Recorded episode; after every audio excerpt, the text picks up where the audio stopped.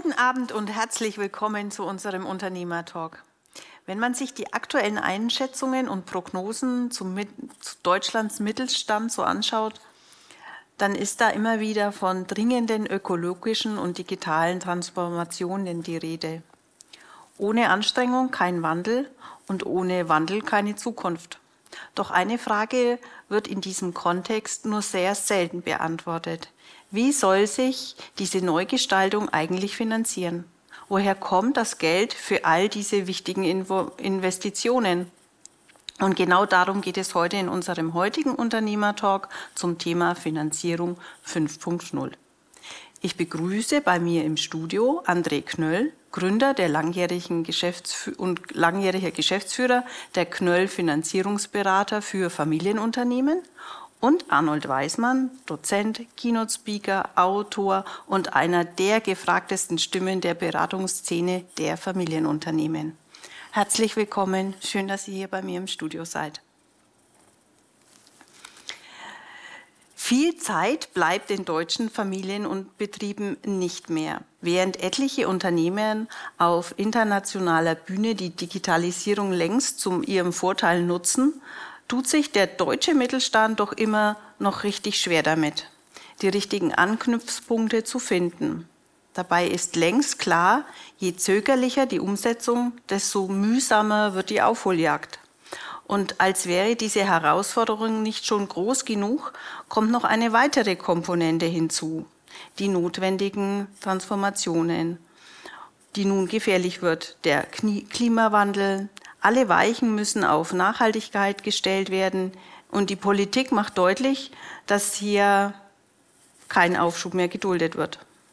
Ganz gleich, ob die digitale oder ökonomische Transformation für deren erfolgreiche Umsetzung werden die Betriebe große Investitionen tätigen müssen. Bis dato galt der zinsgünstige Bankkredit für die deutschen Familienunternehmer als der Königsweg. Doch der gewohnte Zugang zu Fremdmitteln wird schon bald erheblich erschwert. Dafür sorgen die neuen Richtlinien wie die EU Taxonyme des europäischen Green Deals oder auch das Regelwerk Basel IV. Was in diesem Zusammenhang unerlässlich wird, ist ein langfristiger Kapital, eine langfristige Kapitalmarktstrategie. Sonst stehen die mittelständischen Familienunternehmen vielleicht schon ganz bald vor einem ganz großen Fragezeichen. Und nun gleich meine allererste Frage an den, an den André. Welche Bedeutung hat denn das Thema Finanzierung überhaupt in den Familienunternehmen? Vom Grundsatz her ist Finanzierung ja relativ einfach. Es hat einfach die Funktion, dass Unternehmen genügend Geld auf dem Konto haben, um die Rechnung zu bezahlen. Also von der Seite ist es eigentlich eine überlebenswichtige Grundfunktion, ähm, um schlicht und ergreifend nachhaltig erfolgreich zu sein, das ist so gesehen eigentlich die wichtigste Nebenbedingung. Es ist wie beim Menschen das Ein- und Ausatmen. Man macht es einfach und man merkt es erst dann, wenn einem die Luft irgendwann mal abschnürt. Also insoweit ist es eigentlich eine Selbstverständlichkeit und es ist in den letzten 20 Jahren für viele Familienunternehmen auch relativ leicht gewesen, an die Mittel heranzukommen. Und daraus folgt im Prinzip, dass es für viele Familienunternehmen ähm, eben auch eine Selbstverständlichkeit ist und sie es auch ähm, ähm, sich nicht sonderlich darum kümmern mussten. Aber das wird sich äh, voraussichtlich jetzt ändern, und, aber dafür gibt es ja auch Lösungen. Wie ist deine Einstellung dazu, Arnold? Genau gleich. Es gibt ja einen bösen Satz, der sagt, wenn Gott vernichten will, dem schenkt er 30 Jahre Erfolg. Und nach 30 Jahren kann man sich gar nicht mehr vorstellen, dass irgendwas nicht mehr funktioniert. Wir haben jetzt eine lange Phase von Erfolg hinter uns. Die Unternehmen haben spätestens auch nach Lehman, das ist noch nicht 30 Jahre her, eine Phase von 11, 12, 14 Jahren gehabt, in der Finanzmittel gesprudelt sind, wo immer man wollte. Und das wird sich ändern, das ist für mich überhaupt keine Frage. Das heißt, die Herausforderungen für die Unternehmen werden deutlich wachsen. Und der Sinn des Talks heute ist ja so ein bisschen so ein Wake-up-Call, einfach zu sagen, hallo Leute, die paradiesischen Zeiten der letzten 10, 15 Jahre gehen dem Ende entgegen. Die Zinsen werden steigen, da werden wir ja sicher gleich drauf, drauf eingehen. Die Herausforderungen, um an vernünftiges Kapital zu kommen, werden steigen. Und äh, wenn ich das noch sagen kann, Sabine, du hast gesagt, wir stehen alle vor einer riesigen Transformation. Das ist eine ökonomische Transformation, das ist eine digitale Transformation, das ist eine Transformation, mit der wir den Klimawandel, wahrscheinlich die größte Herausforderung des 21. Jahrhunderts, bewältigen müssen. Und das braucht Kapital. Und zwar richtig viel Kapital. Und die Unternehmen, die das haben oder Zugang zu diesem Kapital haben, werden extreme Wettbewerbsvorteile aufbauen können.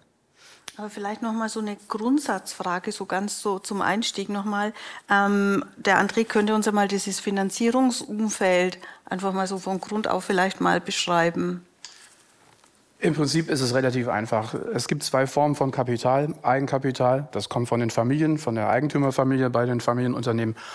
Und was die Familie selbst nicht hat, holt sie sich von fremden Dritten. Deswegen heißt es ja auch Fremdkapital. Und da, der Arnold hat es gerade schon gesagt, ähm, sind die Banken die erste Anlaufstelle hierzulande. Und darüber hinaus gibt es noch weitere Quellen, die werden hier und da ähm, auch bereits ähm, hier und da mal verwendet von Unternehmen, aber im Kern ist die Bank oder der Bankenmarkt sozusagen die wichtigste erste Anlaufstelle.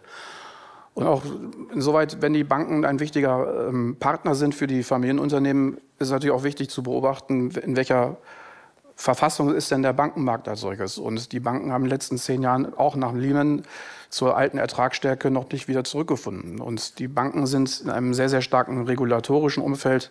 Also auch deren Anforderungen werden sich verändern. Das hat zum einen mit dem Klimaschutz zu tun. Also auch Banken werden künftig darauf achten müssen, ob das Geld, was sie investieren, ähm, entsprechend in ähm, klimaneutrale ähm, Investitionen fließen.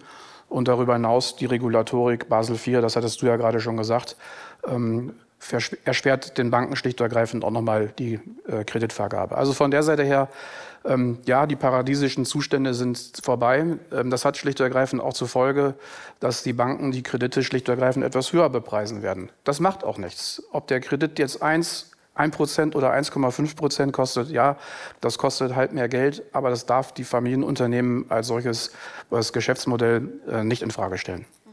Würdest du dann, ich sage mal, so was Grundlegendes wie die Unternehmensfinanzierung so vielleicht sogar als Wettbewerbsvorteil der Familienunternehmen sehen? Ich glaube, ich weiß nicht, ob die Frage an André oder mich gerichtet ich, ist. Ich stelle es jetzt an dich. 100 Prozentig, ohne Moos nichts los. Mhm. Das heißt, äh, alte Regel in der Unternehmerlaufbahn oder im Unternehmerleben heißt Cash is King. Am Ende, wer die Liquidität hat, hat die Gestaltungsfreiheit. Das heißt, die Fähigkeit von Unternehmen, sich über verschiedenste Formen mit Kapital zu versorgen, wird ein entscheidender Wettbewerbsvorteil sein. Das ist eine Grundvoraussetzung. Lass mich das vielleicht an einem Beispiel nochmal machen. Es gibt ja Branchen, zum Beispiel der Handel, da gibt es heute noch in Deutschland sehr, sehr viele Familienunternehmen. Warum ist das so? weil man groß werden konnte, so wie DM oder Hornbach oder, oder Fressnapf. Das sind ja Unternehmen, Aldi, Lidl, wir sind ja die Weltmeister auf dieser Ebene. Du konntest ja mit relativ wenig Kapital milliardengroße Unternehmen aufbauen, Familienkonzerne. Das wird sich ändern. Du wirst viel mehr Geld investieren müssen in Infrastruktur, in IT, in Plattformökonomie, in digitale Services, in Logistik und so weiter. Das heißt, auch diese Branchen werden kapitalintensiv werden. Und das kannst du nicht alles mit Eigenkapital abdecken. Und deswegen wird die Fähigkeit von Unternehmen, sich mit Fremdmitteln und nicht nur mit Bankdarlehen, wir sprechen ja von einem kapitalmarktfähigen Familienunternehmen, das unterschiedlichste Möglichkeiten hat, sich mit Kapital zu versorgen, ein elementarer Wettbewerbsvorteil sein. Also sagen wir anders, ein Befähiger für Wettbewerbsvorteile. Ich möchte das kurz ergänzen. Ich meine, in den letzten 200 Jahren hat es immer wieder Herausforderungen gegeben für Unternehmen, ähm, denen sie gegenüberstanden, denen sie bewältigen mussten. So, die hatten Investitionen zufolge. Die Unternehmen brauchten dafür Kapital. Und überlebt haben die Unternehmen, die das angenommen haben, die das erkannt haben und sich darauf eingestellt haben. Das ist ja wie beim Autofahren. Wenn ein Auto entgegenkommt, dann bremse ich und, oder weiche aus. Also ich muss ja schlicht und ergreifend einfach darauf entsprechend reagieren und vorbereiten. Und insoweit ist es eine Haltungsfrage, diese Dinge vor Augen zu haben und sie zu erkennen und sich darauf einzustellen, dass es das, wer das macht und wer das tut, wird, hat auch beste Überlebenschancen für die Zukunft an der Stelle. Und Überleben klingt da jetzt so sehr defensiv. Überleben geht einfach nur darum, morgen noch die Rechnung bezahlen können und ähm, im positivsten aller Sinne. Und an welchen finanziellen Kennzahlen würdest du dann die Leistungsfähigkeit des Unternehmens messen? Naja, die, die drei wichtigsten Kennzahlen für Familienunternehmen oder generell für Unternehmen sind Cashflow, Cashflow und Cashflow. Und äh, von der Seite ist es einfach der operative Cashflow, also die Fähigkeit, ähm, die Liquidität, äh, Liquidität zu generieren, um damit ähm, den Verpflichtungen sozusagen nachzukommen. Löhne und Gehälter zu bezahlen, die Lieferanten zu bezahlen, Zins und Tilgung zu bezahlen. Also insoweit ist da für mich die wichtigste, allererste Kennzahl ist der Cashflow. Und wie würdest du im Moment in, also finanzieren, eher kurzfristig oder langfristig? Arnold, vielleicht magst du da was dazu sagen? Also ich würde gerne zum Cashflow, ist ja keine Frage. Äh, ich stimme dem André zu, wie eigentlich fast immer. Äh, wir arbeiten ja schon so lange auch zusammen. Ich würde schon die Eigenkapitalausstattung noch mit dazu nehmen. Ähm, wenn man mal die kritische Situation sich betrachtet und das Schlimmste, was am Unternehmen passieren kann, ist ja das zwangsweise Ausscheiden aus dem Markt, also die Insolvenz. Und dafür gibt es nur zwei Gründe. Entweder du bist überschuldet oder zahlungsunfähig. Wenn man sich die Empirie anschaut, ist die Zahlungsunfähigkeit der viel häufigere Grund als die Überschuldung. Weil die Überschuldung kann man mit einem geschmeidigen Steuerberater und einem passenden Wirtschaftsprüfer vielleicht etwas ausgleichen. Wenn es deine Sozialversicherungsbeiträge nicht mehr bezahlen kannst, bist du raus aus dem Spiel. Also ist der Cashflow natürlich wichtig und dazu die Eigenkapitalquote ist auch eine wichtige Frage. Und die beiden, die muss jedes gute Unternehmen im Blick haben. Zur Frage der Finanzierung ist der André der bessere Ansprechpartner. Der ist der Experte. Meine Meinung ist, finanzier bitte fristenkonkurrent und vor allem jetzt langfristig, sicher dir langfristigen Zugang und glaube nicht, wie das in den letzten zehn Jahren war, pff, da rufe ich bei meiner Bank an, dann sagen die mir, wie viele Millionen ich bekomme oder wie viel auch immer. Ich würde mich eher langfristig absichern in der jetzigen Phase, aber da würde ich gerne mal den Experten dazu hören. Ich kann dazu nur sagen, wie ich es auch für mein Unternehmen mache und ähm, langfristig, langfristig, langfristig, so lang wie möglich. Also eine relativ einfache Antwort darauf. Und im Prinzip ist es ja auch gut begründbar. Familienunternehmen denken ja in Generationen, also 25, 30 Jahre. Also wie passt dann eine Finanzierung, die auf drei Monate ausgelegt ist? Passt nicht dazu. Ich bin sogar bereit dafür, einen höheren Preis zu bezahlen, also einen höheren Zins. Das ist es mir wert. Das sind die Kosten der Sicherheit und die zahle ich hierfür gerne. Aber da gibst du mir gleich, wir kommen ja jetzt aus einer Phase heraus, wo, wo es sehr niedrig, also die, der Zins ist sehr niedrig. Wird es dabei bleiben? Die Frage ist ja, was ist niedrig, was ist hoch? Also wir haben ja im Prinzip jetzt die letzten, 10, die letzten 20 Jahre kannten die Zinsen ja nur eine Richtung, nämlich Richtung, ähm, äh, dass die Zinsen gefallen sind. Das sind seit fünf, sechs Jahren im Prinzip ähm, an der Nulllinie. Geld kostet faktisch nichts. Und ähm, wir hatten vor 25, 30 Jahren mal Zinssätze von 8, 9 Prozent. Also wir kommen von einem ganz anderen Niveau. Ich glaube persönlich nicht, dass wir Zinssätze wieder erreichen, wie wir sie in den 70er oder 80er Jahren hatten. Ähm, aber ich kann mir vorstellen, dass die Zinsen innerhalb der nächsten fünf Jahre die Größenordnung von 3, 4 Prozent durchaus wieder erreichen. Also wenn du Kapital hast, momentan musst du ja eigentlich eher zahlen. Ja. Also ist es ja leichter, eine Finanzierung zu kriegen, als dein, dein, dein, dein Geld zu vermehren. Wie, hast du da vielleicht auch Ideen, wo man sagt, Mensch, wo investiere ich denn jetzt momentan? Da, ich bin jetzt kein Anlageberater, aber persönlich würde ich mein Geld schlicht und ergreifend ähm, in, in Unternehmen investieren, die schlicht die in die die Themen der Transformation, die die Wünsche der Menschen in der Zukunft am besten bedienen können. Das sind sicherlich Fragen oder Themen, die beispielsweise auf Klimaschutz, Nachhaltigkeit, Gesundheit darauf ausgerichtet sind. Also das ist meine persönliche Einschätzung, in, wo ich momentan mein Geld investieren würde. Mhm. Jetzt ist ja bald, ich meine, durch Corona, instabile Lieferketten, momentan der Krieg in der Ukraine. Ähm, wir kommen ja so von einer Krise in die nächste. Ähm, wie wirkt sich denn das so allgemein auf die Familienunternehmen aktuell aus? Also zunächst einmal behaupte ich mal, Gewinner wachsen an den Problemen, vor denen sie stehen. Und ich glaube, der Sinn auch von dem Talk ist es ja, Mut zu machen und nicht Ängste zu machen. Wenn man sich die momentane Situation anschaut, das ist schon ein spannender Cocktail. Corona, Lieferkettenproblematik, Ukraine, Inflation, ein bevorstehendes Zinsthema rein volkswirtschaftlich, es wird nicht passieren, müsste ja die Zentralbank den Zins oberhalb der Inflationsrate ansetzen, damit es eine dämpfende Wirkung hätte. Das können wir uns im Moment kaum vorstellen. Da wäre übrigens der ganze Club Med, also die ganzen südeuropäischen Staaten, die könnten dann gleich die Insolvenz anmelden.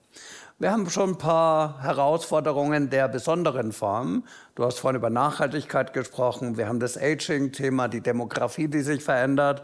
Und das ist jetzt schon eine Haltungsfrage eigentlich, die du ansprichst, weil der für mich Gewinner nehmen Probleme als Chance und Verlierer knicken ein. Das ist jetzt vielleicht zu provokant formuliert, aber wir kriegen keine größeren Probleme als die, die wir lösen können. Und die Probleme, die wir vor uns haben, sind ja auch Chancen. In jedem Problem steckt ja eine Chance. Eine Gesellschaft nachhaltig umzubauen, ist doch eine Riesenchance, dass sich Unternehmen mal wieder auf ihren Purpose, auf den Sinn besinnen und sich als erstes mal nicht die Frage stellen, wie viel Kohle verdienen wir, sondern sich mal die Frage stellen, warum ist es eigentlich gut, dass es dieses Unternehmen gibt? Welchen Beitrag leisten wir eigentlich, dass es den Kunden besser geht, dass das Leben schöner wird, dass wir für Gesundheit, für Klima, für was auch immer einen Beitrag leisten, als sich mal die Sinnfrage zu stellen. Und damit ist die Antwort für mich auch schon beantwortet. Ich würde mein Geld am liebsten in meinem eigenen Unternehmen investieren, weil da weiß ich am besten, was ich kann und ansonsten in Unternehmen, die diese Zukunftsvoraussetzungen am besten erfüllen, die in touch with tomorrow sind. Und die, die sich nicht anpassen können, ehrlicherweise ist für die bitter. Aber das ist wie in der Natur. Die scheiden einfach aus und das ist nicht verkehrt. Ich sehe es genauso. Im Prinzip ist es eine, eine Zeitenwende, wie der Kanzler so schön gesagt hat. Und ich glaube, äh, jede dieser äh, Zeitenwenden als solches bringt erstmal unglaublich viele Chancen. Und diejenigen, die diese Chancen annehmen und diese Situation, ähm, bin ich felsenfest davon überzeugt, für die gibt es eine Zukunft. Und diese positive Mentalität, die nehme ich auch bei vielen Familienunternehmen absolut wahr. Ich sage mal, die ganze Situation, die ist ja momentan negativ. Auch so generell kommt ja eine ganz negative Stimmung auf. Und ich will heute Mut machen. Also wie, ich sag mal, auf was müssten denn die Familienunternehmer jetzt vielleicht auch achten? Habt ihr da vielleicht ein paar Tipps? Zu sagen, nein, also zu sagen, ja gut, ich investiere jetzt in, in was Neues, in was anderem. Manchmal siehst, stehst du ja in deinem eigenen Unternehmen und kannst gar nicht weiter gucken, weil du sagst, hey, ich muss ja am Ende des Monats, muss meine Löhne bezahlen, ich muss meine Miete oder vielleicht auch die Immobilie, man weiß es ja nicht, wie es aufgebaut ist. Aber Könnt ihr da irgendwie was, was Mut, ein paar mutwachende Worte Ich fange einfach geben? mal an. Also im Prinzip, ähm, ich, aus der Finanzierungssicht ist es relativ simpel. Also im Prinzip einfach erstmal dafür sorgen, dass ich genügend als Unternehmer genügend Liquidität habe, dass ich meine Rechnung bezahlen kann. Das wichtigste oder wirksamste Mittel gegen Krisen ist Liquidität. Wer Liquidität hat, hat die Zeit, mögliche Probleme oder Anpassungsthemen schlicht ergreifend ähm, in aller Ruhe anzugehen. Das verschafft ihm, dem Unternehmer oder dem Familienunternehmen einfach die Ruhe und die Zeit.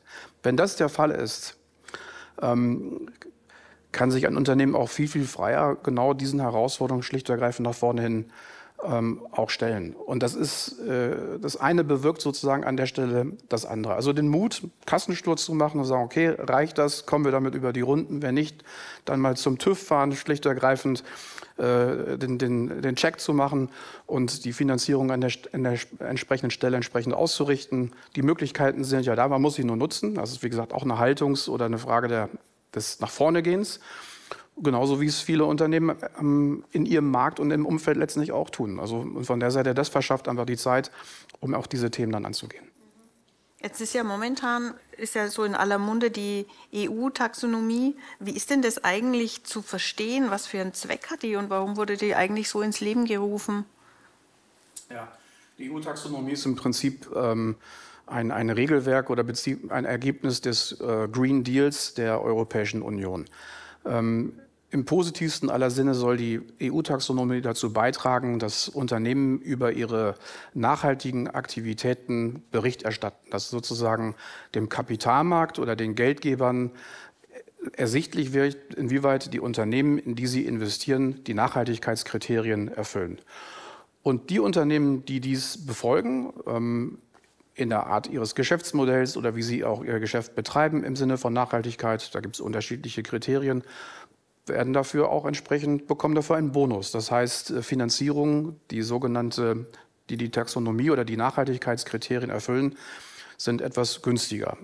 Im anderen Sinne bedeutet das allerdings auf mittlere Sicht eben auch, dass die Unternehmen, die sich mit diesen Nachhaltigkeitsprinzipien nicht beschäftigen, und die Taxonomieverordnung sorgt einfach nur dafür, dass Unternehmen künftig darüber berichten müssen. Genauso wie sie eine Bilanz erstellen oder einen Jahresabschluss erstellen, ist eben, sorgt die Taxonomie dafür, dass eben darüber künftig Bericht erstattet werden muss.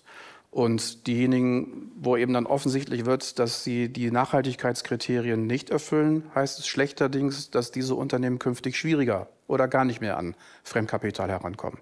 Das ist die, der Sinn oder die Ursache oder Ausgangspunkt der Taxonomie.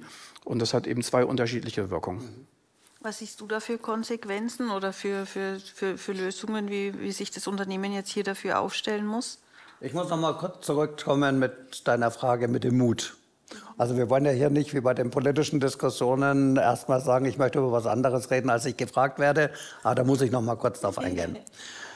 Ich habe mal einen Menschen, den glaube ich jeder kennt, der im Talk ist, den Wladimir Klitschko, persönlich gefragt, ob er eigentlich Angst hat. Und wenn man den mal so vor sich stehen sieht, ja, ein Modellathlet mit einer beneidenswerten Figur und einer echten Gewinnermentalität. Das hat er im Boxring bewiesen und das beweist er jetzt gerade in der Ukraine.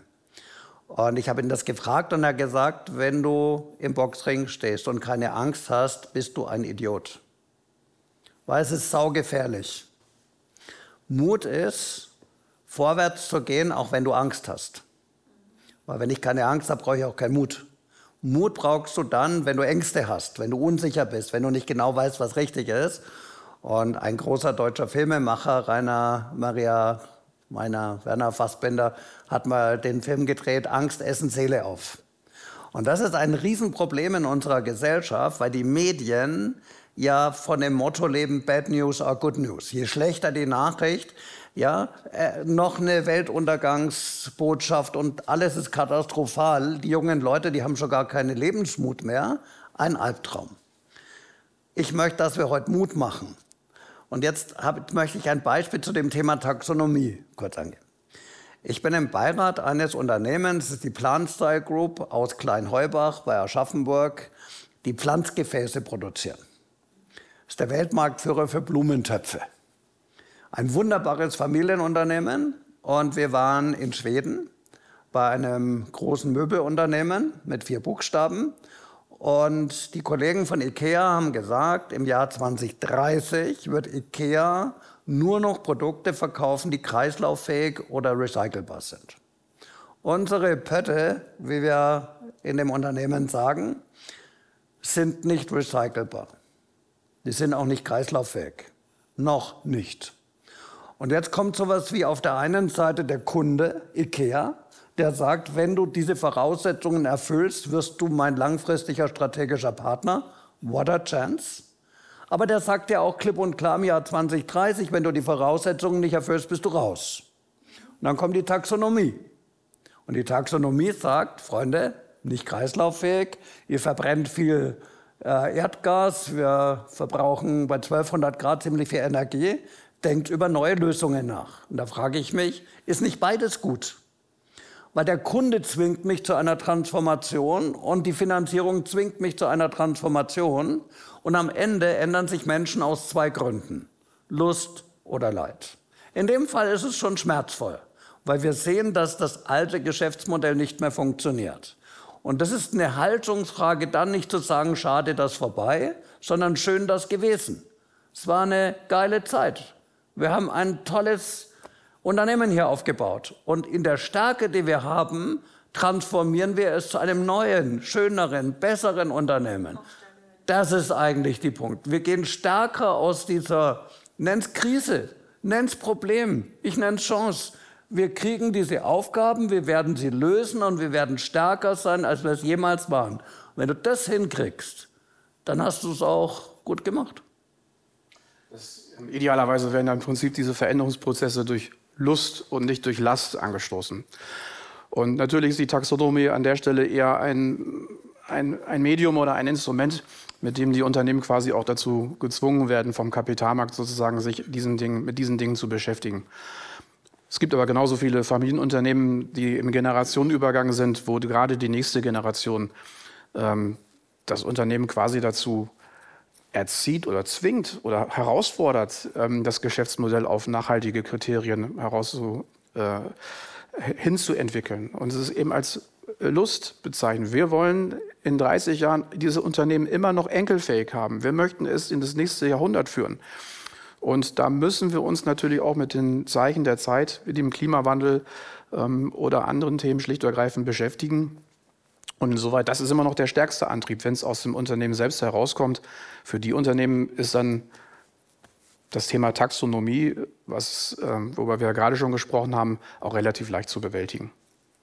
Also ist es keine, kein Problem, sondern einfach nur eine Situation, die einer Lösung bedarf und wo man halt genau. halt einfach sich anpassen muss und ist eigentlich dann. Ich persönlich sage ganz ehrlich, ähm, ich weiß nicht, ob es das wirklich braucht, dass man eine Bank oder einen Kreditgeber noch dazu ähm, befähigen oder erziehen muss, dass er sozusagen Unternehmen nicht nur nach betriebswirtschaftlichen Kennziffern analysiert, sondern auch noch nach Nachhaltigkeitskriterien. Ich glaube, eine Bank ist nicht der richtige Gatekeeper für Klimaschutz. Aber was ich da halte, ist ja sekundär. Es ist so beschlossen und so wird es kommen. Mhm. Jetzt kommt eine Frage aus unserem Chat. Was sind denn die Folgen der Inflation und was kann man dagegen tun? Die Folgen der Inflation sind ähm, zunächst einmal, Inflation besagt ja, dass die Preise steigen. Also es wird zunächst mal alles teurer. Wir sehen es bei den Gaspreisen, wir sehen es, wenn wir zur, äh, zur Tankstelle fahren. Das hat schlicht und ergreifend zur Folge bei produzierenden Unternehmen zum Beispiel, dass die Bevorratung ähm, äh, stärker wird. Also ich muss mehr Waren bzw. mehr Wert sozusagen in den, in, im sogenannten Working Capital. Und auch hier gilt das Gleiche, was ich gerade schon gesagt habe. Ich brauche in Zeiten von Inflation und steigenden Preisen ähm, genügend liquide Mittel und die entsprechenden äh, Instrumente, die dem entsprechend anpassen. Und ähm, der klassische Bankkredit, um mal ein Beispiel zu nennen, äh, ist ja ein starres Instrument. Ich habe eine Betriebsmittellinie von x Euro, x Millionen Euro beispielsweise oder 100.000 Euro. Es kommt die Inflation und die Preise steigen, der Bedarf steigt. Also dies vor Augen. Der vorausschauende, das vorausschauende Unternehmen erkennt die Inflation, sagt, ich habe mehr Liquiditätsbedarf, also passe ich das entsprechend an. Das ist einfach ein Regelmechanismus, der da stattfindet. Auch Inflation, genau das gleiche wie mit den niedrigen Zinsen, haben wir 20 Jahre faktisch nicht gekannt. Es ist nichts Schlimmes. Alle schon mal da gewesen und von der Seite mit diesen Änderungen kann man umgehen. Und Inflation ist auch eine Chance, weil die Zinsen ja steigen. Ist es für diejenigen gut, die Geld haben? Also das Thema, das Dilemma mit den Negativzinsen fertigt sich ja damit ein Stück weit auch weg. Das ist doch eigentlich das, eines der Themen gewesen, über die wir uns in den letzten Jahren so massiv geärgert haben. Aber welche Investitionen sind jetzt genau diejenigen, die, wir, die jetzt dringend auf die Agenda müssen für die Familienunternehmen? Also auch hier nochmal kurz zu der Frage. Für mich ist das billige Geld, das ist wie Droge. Und wenn du anfängst, Drogen zu nehmen, muss die Dosis erhöht werden und irgendwann bist du ein Junkie. Das haben wir bei den Ländern in Südeuropa erlebt, zum Teil auch bei uns. Billiges Geld, wenn du ein entsprechendes Rating als Land hast wie Deutschland, finanziert ja quasi der Nullzins oder der Negativzins deinen Staatshaushalt. Das ist ja einfach, einfach irre. Also ist doch die Logik ganz einfach, verschulde dich bis über die Halskrause. Das haben ja die Länder gemacht, das sehen wir ja im Moment. Na, wenn ich sage, ich verschulde mich, weil die Inflation zahlt ja quasi meinen Zins und hilft mir bei der Tilgung, also verschulde ich mich bis zur Halskrause, das sind natürlich Leute, die davon ausgehen, dass es so bleibt, wie es ist. Weil irgendwann mal musst du ja auch deinen Kapitaldienst leisten können. Und wenn dann die Zinsen ansteigen, dann wünsche ich dir viel Freude an dieser Stelle der kluge Mann baut vor. Das ist mal die eine Seite. Zum Thema der, der Investition. Für alle Zeiten war es strategisch notwendig, ein Geschäftsmodell zu entwickeln, das die Probleme von Kunden löst. Dafür baut man Unternehmen. Der Zweck von einem Unternehmen ist die Schaffung zufriedener Kunden. Es ist ja nicht Zinsen zu bezahlen oder die Eigentümer reich zu machen. Das ist die erfreuliche Folge. Aber zunächst einmal haben wir Unternehmen einen Auftrag, nämlich zufriedene Kunden zu produzieren. Und die Erwartungen unserer Kunden steigen. Die wollen die Ware schneller, die wollen sie besser, sie wollen sie digitaler, sie wollen sie auf Marktplätzen, auf Plattformen, keine Ahnung. 24-7, all channels on demand, wie das so neudeutsch heißt. Und darin musst du investieren. Du musst dafür sorgen, dass deine Kunden dich brauchen. Und wenn dein altes Geschäftsmodell anders aufgebaut war, dann ist es schön, dass es so war, aber es ist nicht mehr klug für die Zukunft. Und jetzt ist die Zeit auch für Strategie. Sich mal die Frage zu stellen, wie schaut mein Geschäftsmodell aus, mit dem ich morgen noch kraftvoll zubeißen kann? Bin ich zukunftsfähig? Und in diese Themen musst du investieren, in die Menschen. Ja? Je digitaler die Welt wird, umso wichtiger werden doch die Menschen. Das glaubst du doch selber nicht, dass ein mittelständisches Unternehmen ein besseres IT-System aufbaut als die großen Internetplayer. Du musst auf Augenhöhe mitspielen können, das ist anspruchsvoll genug. Aber deine Differenzierungen sind die Menschen, ist die Kultur. Deswegen sagen wir doch immer strategisch weit menschlich nah. Die richtigen Menschen, investiere ins Lernen. Die wichtigste Kompetenz des 21. Jahrhunderts heißt Lernen. Diese Bereitschaft zu lebenslangem Lernen. Ja? Ich will jetzt da heute keinen, keinen Philosophievortrag halten, aber es war immer meine persönliche Haltung. Ich bin unendlich dankbar für das Leben, das ich leben darf. Und ich könnte jeden Tag dreimal Dankeschön sagen. Ist fast unwirklich. Aber ich gebe mich damit nicht zufrieden. Weil wenn es mir heute gut geht, habe ich ja gestern was dafür getan. Und wenn ich will, dass es mir morgen gut geht, muss ich es jetzt tun. Und vor lauter aktuellen Krisen vergessen manche, dass sie in die Zukunft investieren müssen. Und die wichtigste Zukunft ist die Wettbewerbsfähigkeit ihres eigenen Unternehmens.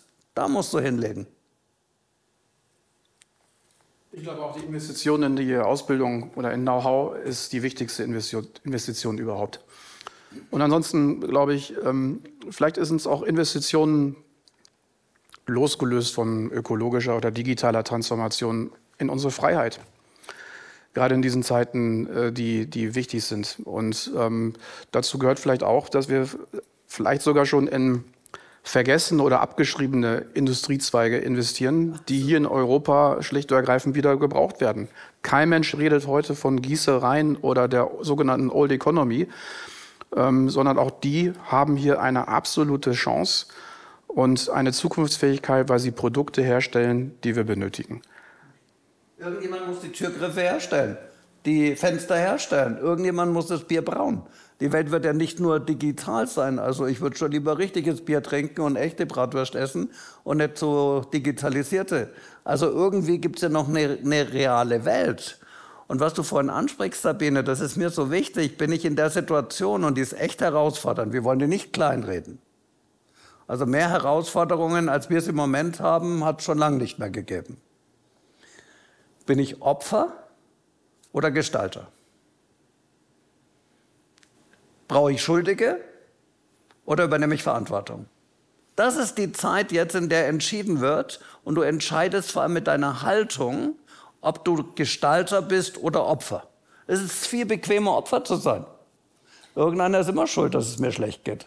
Aber ich sag mal, es kommt ja speziell in Familien, ich sage jetzt mal so die Generation, ähm, es, es, unterliegt ja jetzt gerade alles so am Wandel. Wenn ich jetzt sage, ich habe so den, den, die Älteren und jetzt kommt die junge Generation, aber der alte oder der Familien der lässt vielleicht auch gar noch nicht los und sagt, ja, und jetzt lasse ich meine Jungs oder meine, meine Kinder richtig ran, weil er halt auch noch ein bisschen Angst hat, weil er sagt, Mensch, jetzt ist dieses mein, ich habe was aufgebaut und jetzt wird irgendwo investiert und vielleicht ja doch nicht. Das ist alles gerade im Moment nicht so greifbar. Wünschtest du dir da nicht auch noch mal was, dass man so, dass die ältere Generation vielleicht ein bisschen aufbricht, ein wenig, ähm, ja, Mut machen der, der Jugend oder der Nachfolgegeneration?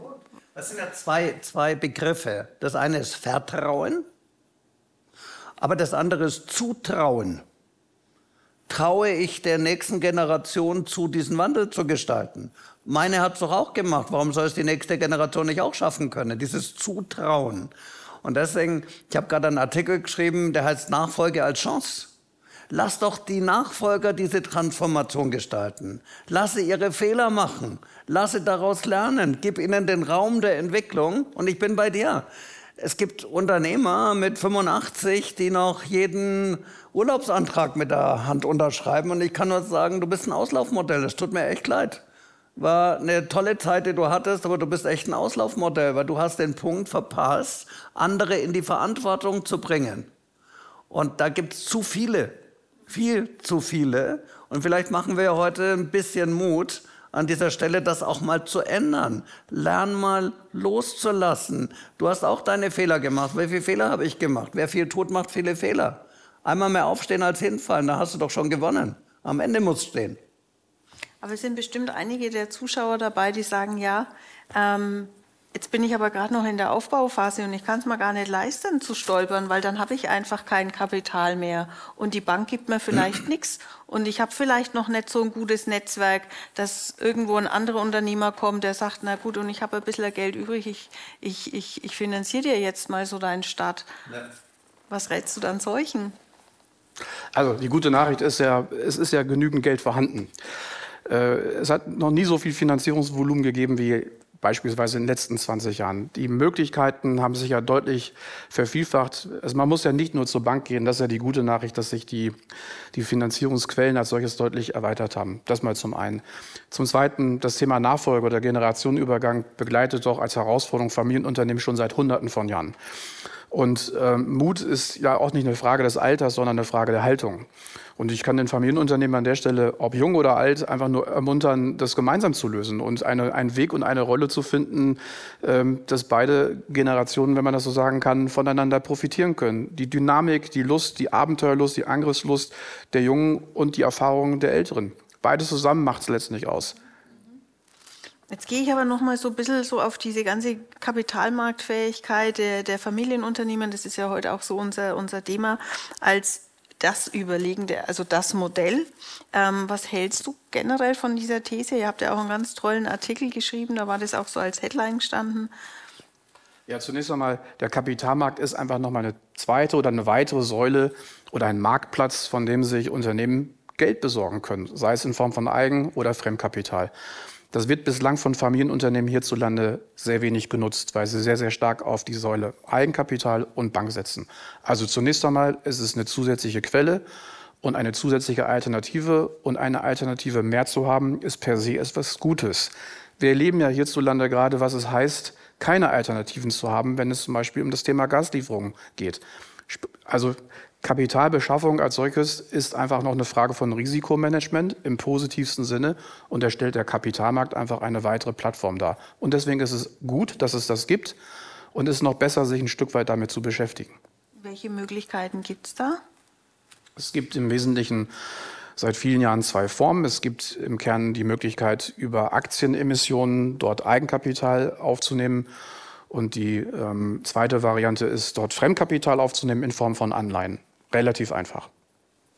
Und welche Kriterien müssen dann die Familienunternehmer erfüllen, um, um, kapitalmarktfähig zu werden oder zu bleiben? Vielleicht mag der Arnold was dazu sagen. Sehr gerne. Ich habe mir ja viel Gedanken über dieses Thema gemacht. Ähm, ich neige dazu, meine Antworten etwas auszuschmücken. Also das mache ich jetzt auch wieder. Vor 20 Jahren hat Bill Gates, der, der Gründer von Microsoft, mal den Satz geprägt, Banking is essential, banks are not. Also auf Deutsch, die Funktion einer Bank wird es immer brauchen. Ob ich dafür aber eine Bank brauche, weiß ich nicht. Was wir heute mit PayPal, Klarna und was auch immer ja sehen. Die ganzen Fintechs ersetzen ja zum Teil Banken, aber nicht die Funktion, sondern nur die Institution. Das Thema Kapital war wichtig, ist wichtig und wird immer wichtig sein, weil ohne Kapital gibt es kein Unternehmen. Also ist die Fähigkeit, sich Kapital zu beschaffen, und wir reden im Moment vor allem für die Fremdkapitalseite, oder gern auch auf beide, Eigenkapital, Fremdkapital. Aber der Zugang zu Kapital ist essentiell. Und damit man das ein bisschen griffiger machen kann, habe ich mit einem Kollegen, dem Professor Gleisner aus Stuttgart, einen Score entwickelt. Das ist der sogenannte Q-Score, steht für Qualität, also für die Qualität von Familienunternehmen. Und das sind zehn Kriterien, die den Rahmen des Talks jetzt sprengen würden, wenn ich im Detail drauf einstehe. Aber wenn es die Zuschauer interessiert, wir stellen euch dieses Material sehr, sehr gerne zur Verfügung. Einfach mal zu sehen, wo stehe ich. Das kann man lesen. Da kann man sich selber mal einschätzen. Und wer Lust hat, den Q-Score mal für sich zu machen, der müsste sich bei uns melden. Und wir würden den Check für das Unternehmen durchführen und dann mal zeigen, wo möglicherweise Handlungsbedarf besteht. Das ist die Idee des Q-Scores, damit man wirklich damit arbeiten kann und auch für junge Unternehmen, dass die mal die Möglichkeit zu sagen, wenn du eine starke Idee hast und eine überzeugende Persönlichkeit, findest du auch den Zugang zu dieser Möglichkeit, es dann zu finanzieren. Wenn du eine schwache Person bist und kein gescheites Geschäftsmodell, wäre es schön, wenn dich keiner finanziert. Dieses Corde entwickelt ihr eine eigene, wie zum Beispiel jetzt auch so eine, eine Finanzierungsmethodik? Das ist keine Finanzierungsmethode, sondern es zeigt dir auf einer 1000-Punkte-Schema, ähm, es klingt viel, aber 10 Kategorien, 100 Punkte pro Kategorie kann man bekommen, wie zukunftsfähig du bist. Es ist gar nicht nur die Frage der Kapitalmarktfähigkeit, weil der Kapitalmarkt investiert in zukunftsfähige Unternehmen. Also musst du wissen, bin ich eigentlich zukunftsfähig? Ist mein Geschäftsmodell zukunftsfähig? Meine Organisation zukunftsfähig? Mein Rechnungswesen zukunftsfähig? Das sind zehn Kriterien, mit der du überprüfen kannst, wo du stehst. Und vielleicht kriegst du in der ersten Runde nur 500 von 1000 Punkten. Und dann zeigen wir dir, wo du arbeiten musst. In der nächsten Runde hast du vielleicht schon 650. Und so entwickelst du dich Schritt um Schritt in das richtige Momentum hinein. Und es tut jedem gut da hast du jetzt eigentlich schon ein ganz tolles Beispiel genannt. Jetzt gibt es noch eine andere Frage. Die Märkte, die haben sich ja in den letzten 20 Jahren ganz stark verändert. Und wo siehst du die größte Veränderung innerhalb des Finanzierungsansatzes in den Familienunternehmen? Die Welt wird sich nie wieder so langsam verändern wie in den letzten zehn Jahren. Nie wieder. Die Menschen haben auch mit künstlicher Intelligenz eine Beschleunigung in den Wandel gebracht, sodass sich der Wandel der Märkte viel schneller entwickelt als wir uns als Menschen. Was für uns manchmal so eine Zerreißprobe ist, weil wir manchmal das Gefühl haben, wir kommen nicht mehr hinterher. Deswegen müssen wir ja auch gemeinsam arbeiten. Da komme ich gleich, gleich nochmal drauf. Von der Finanzierungsseite, die alte Welt. Ich habe Eigenkapital, ich mache Gewinne, ich stecke die wieder ins Unternehmen, bloß nichts ins Privatvermögen. Super, wenn die Firma scheitert, dann scheiterst du nämlich auf zwei Seiten, nämlich erst im Unternehmen und dann privat. Albtraum. Ja? Diese alte Welt, da gibt es noch einen Bankkredit und mehr mache ich nicht. Vielleicht habe ich noch ein bisschen Lieferantendarlehen, die ich noch mit dazu mischen kann oder ein paar Anzahlungen, hängt vom Geschäftsmodell ab.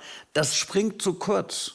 Wir brauchen diese Finanzierungskompetenz in den Unternehmen. Und deswegen ist es ja so gut, dass es so Leute wie André und sein Team gibt, weil die diese pragmatische, praxisorientierte Finanzierungskompetenz in die Unternehmen tragen.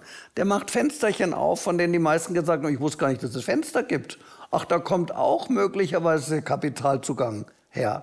Und das ist diese Fähigkeit, sich diese Möglichkeiten zu erschließen. Und ich denke, dafür sitzen wir doch eigentlich hier zusammen. Kapitalmarkt ist ja kein Hokuspokus. Am Ende des Tages ist es das Gleiche, ob ich mir Geld von den, vom Grundsatz her gelten dort die gleichen Spielregeln wie sonst auch. People, also gutes Management, eine gute Geschäftsidee und ein erfolgreiches Unternehmen als solches, das ist an und für sich die Kern-DNA oder die Grundbasis, dass, dass mir jemand Geld gibt. Und da spielt es eigentlich keine Rolle, ob ich zur Bank oder zum Kapitalmarkt gehe. Es ist einfach nur ein anderer Raum, in den ich da sozusagen hereingehe. Das ist wie Autofahren oder Mobilität, ob ich mit einem Mercedes fahre oder mit einem Tesla. Das ist einfach nur ein anderes Vehikel, mit dem ich sozusagen vom, ähm, vom Ausgangspunkt zum, zum Ziel gehe. Und insoweit gelten dort vom Grundsatz her die gleichen Spielregeln. Es ist vielleicht aber auch eine mentale Frage, ähm, im positivsten aller Sinne, wir sagen, okay, wir als Unternehmen öffnen uns mit diesem Thema schlicht ergreifend mal und schauen mal, was wir dort machen können, ob es da welche Möglichkeiten es da konkret für uns gibt und ob sich das für uns eignet. Wenn nicht, okay, dann gehen wir eben andere Wege, einverstanden.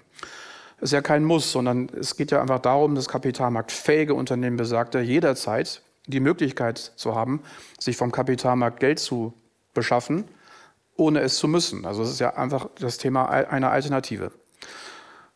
Und für Familienunternehmen ist es deswegen vielleicht etwas ungewöhnlich, was die, weil die Mentalitätsfrage am Ende des Tages eben auch bedeutet, dass der Kapitalmarkt ein Interesse über das wirtschaftliche Geschehen und das, äh, die positive, hoffentlich positive Entwicklung letztlich hat. Also insoweit gibt es eben auch eine gewisse Publizität oder eine öffentliche Aufmerksamkeit, das ist ja nun mal der Kapitalmarkt, ähm, über den das Unternehmen letztlich dann berichten muss und wo sozusagen eben dann auch darauf geschaut wird. Und diese Publizität, diese Öffnung nach draußen nehmen, ist eben an der Stelle etwas Neues. Aber das haben wir Menschen ja auch gelernt. Wir haben in den letzten 20 Jahren über Facebook oder soziale Medien auch keine Hemmung, Dinge ein Stück weit preiszugeben. Also insoweit ist das in erster Linie eine Mentalitätsfrage. Wenn ich das nicht möchte, dann ist vielleicht der Kapitalmarkt für diese Unternehmen von der mentalen Seite her nicht das Richtige. Hast du noch ein paar Tipps dazu? Also zunächst mal hat der Andreas einen sehr schönen Satz geprägt. Er hat nämlich gesagt, alles können, nichts müssen. Ich liebe diesen Satz. Weil das ist Freiheit. Unabhängigkeit. Ich habe mal zum Unternehmer gesagt, führ dein Unternehmen so, dass du es jeden Tag gut verkaufen kannst, aber nie verkaufen musst. Das fand er blöd. Da sage ich, warum? Wenn du es nicht verkaufen kannst, ist es auch nichts wert. Und wenn es nichts wert ist, solltest du es deinen Kindern auch nicht in der Nachfolge übertragen, weil es wäre ja blöd, was Wertloses zu übertragen. Führst doch so, dass ein externer Dritter sagt, ich hätte denn gern dein Unternehmen und zahlt dir zehnfach oder wie viel auch immer dein Brutto-Cashflow und du kommst vor Lachen nicht in Schlaf und sagst nein. Weil das ist wirkliche Freiheit. Da, wo alles können, nichts müssen. Macht an sich ist ja nichts Schlechtes. Machtmissbrauch ist was Schlechtes. Aber eins werde ich gerne. Ich wäre lieber in einer machtvollen als in einer ohnmächtigen Position. Ich würde nicht gern so bei der Bank antreten, wo mir dann irgendjemand mit seinem Computerprogramm erklärt, ob ich morgen noch äh, meine Löhne bezahlen darf oder nicht. Ich möchte selber gestalten können. Das ist doch, da, warum wird man Unternehmer? Weil man der Schöpfer seiner Welt sein will weil man Verantwortung übernimmt, weil man Lust hat, was Großes aufzubauen. Ob das dann so groß wird oder nicht, ist eine ganz andere Frage. Aber diese Gewinnermentalität, die würde ich auch an dieser Stelle einsetzen und sagen, ich möchte unabhängig bleiben. Und wir haben so viele, ich hoffe, ich darf das hier zitieren, wir haben hier so viele großartige Unternehmen auch in der Region. Und, und eins ist UVEX, das wirklich jeder kennt. Und, und, und äh, der Michael Winter hat mal in seiner seiner Basisphilosophie formuliert, wir sind und bleiben ein unabhängiges Familienunternehmen. Das ist unser oberstes Ziel. Da steht nicht Gewinn und Cash und da sagt, wir sind ein unabhängiges Familienunternehmen und dabei legen wir besonderen Wert auf Bankenunabhängigkeit. Das ist ein Statement, das ist eine Aussage, und da sagt jemand, ich bin und bleibe unabhängig. Und Unabhängigkeit heißt für mich auch, Zugang zum Kapitalmarkt zu bekommen, aber nicht zu müssen. Ja? Also ich will es jetzt nicht zu provokativ machen, aber man sagt das so schön, mit vollen Hosen ist gut stinken. Hey, ich hätte lieber die freie Auswahl als die Abhängigkeit. Und dafür dient dieser Talk, praktische Ideen zu entwickeln, mal zu sagen, hey, hoppla, hat das was gerade mit mir zu tun? Hat es was mit meinem Unternehmen zu tun oder ist es eigentlich nur so ein bisschen Unterhaltungssession gerade? Und die, die jetzt sagen, hey, wow, könnte was mit mir zu tun haben, könnte was mit meinem Unternehmen zu tun haben, für die ist der Abend vielleicht Augen öffnet. Vielleicht hast oder der, vielleicht du noch mal einen. Wir sind jetzt schon, wir kommen schon so langsam zum Ende, aber noch mal so ein richtig motivierendes Schlussplädoyer, sage ich jetzt einfach mal das wichtigste Ziel, also ich arbeite seit 25 Jahren mit Familienunternehmen zusammen und was alle Unternehmen ein Stück weit eint, ist ja im Prinzip ähm, das Ziel nach Unabhängigkeit. Bankenunabhängigkeit ist sozusagen ein, ähm, ein Kriterium, wo, man, wo viele Unternehmen das ein Stück weit ähm, festmachen. Und die Unabhängigkeit als solches, ich kann im Prinzip nur noch mal das wiederholen, oder es ist eine Frage, eine Haltung. Steht auf, macht es schlicht und ergreifend. Und ähm, äh, ähm, da, wo Erfolg ist und wo gute Ideen sind, wird es Kapital geben. Egal, ob es über die Banken kommt, über Family Offices, über welche Quellen, über den Kapitalmarkt. Ähm, das wird es immer geben. Und ähm, von der Seite her kann ich nur den Mut machen, marschiert los. Kommt noch eine Frage aus dem Chat. Glaubt ihr, es kommt eine Währungsreform? Das kann ich nicht beurteilen, aber meine persönliche Meinung ist, ähm, Europa rappelt sich momentan dermaßen zusammen. Eine größere Chance für Europa und für den europäischen Gedanken als zur jetzigen Zeit hat es noch nie gegeben. Ich glaube schlicht und ergreifend nicht an eine Währungsreform. Ich schließe mich an. Ähm, Im Moment schließt sich Europa aus Leid zusammen, allerdings in einer Form der ganze Westen, wie wir das seit vielen, vielen ja. Jahren uns gewünscht hätten und nie erlebt haben. Aber der äußere Druck sorgt für inneren Zusammenhalt. Und zum Thema positives Statement, ich habe heute so philosophische Anwandlungen, von Buddha kommt ja die Aussage, ich bin das Ergebnis meiner Gedanken. Und deswegen ist es ja so wichtig, positive Gedanken zu tanken und sich nicht nur von diesem negativen Szenario der Medien da einlullen zu lassen. Und ich bin der tiefen Überzeugung, dass wir eine tolle Zukunft vor uns haben, dass die nächste Generation Möglichkeiten bekommt wie vielleicht noch nie. ich glaube so fest daran und nicht vielleicht, weil es naiv ist oder, oder laut Singen im Wald vertreibt auch die Angst so ungefähr, aber ich bin innerlich so tief überzeugt, welche Chancen wir haben. Wir haben Herausforderungen, keine Frage. Und die wichtigste, wenn ich das noch kurz sagen darf, äh, Sabine, die stärkste Kraft, die es von außen gibt für einen Menschen, ist die Nähe zu erfolgreichen, positiven Menschen. Und was, was wir ja glauben, das war ja die Idee, MIBA zu gründen, eine Wissens- und Lernplattform für Unternehmer und solche, die es werden wollen, ist ja quasi ein Zugang zu diesem positiven, fundierten Wissen aufzubauen, um Menschen zu stärken. Und je mehr wir andere stärken, umso stärker werden wir selber. Und wenn wir das alle glauben, dann kann es nur gut gehen. Sehr gut. Ich danke euch ganz herzlich. Ich denke, die Fragen nach der bestmöglichen Finanzierungsstrategie wird die deutschen Familienunternehmer noch eine ganze Weile beschäftigen. Doch sicher ist, mit der richtigen Expertise lässt sich auf jede noch so schwierige Frage eine geeignete Antwort finden. Ich bedanke mich recht herzlich bei meinen beiden Gästen ähm, für den spannenden Einblick, die inspirierenden Austausch heute Abend, für deine so für Philosophie. Vielen Dank an euch zu Hause für das Einschalten, euer Interesse an unserem Format. Wir sehen uns am 7. Juni um 20.21 Uhr zu unserem nächsten Unternehmertag und bis dorthin macht's gut und ich wünsche euch noch einen entspannten Abend aus Nürnberg. Tschüss. Tschüss. Tschüss.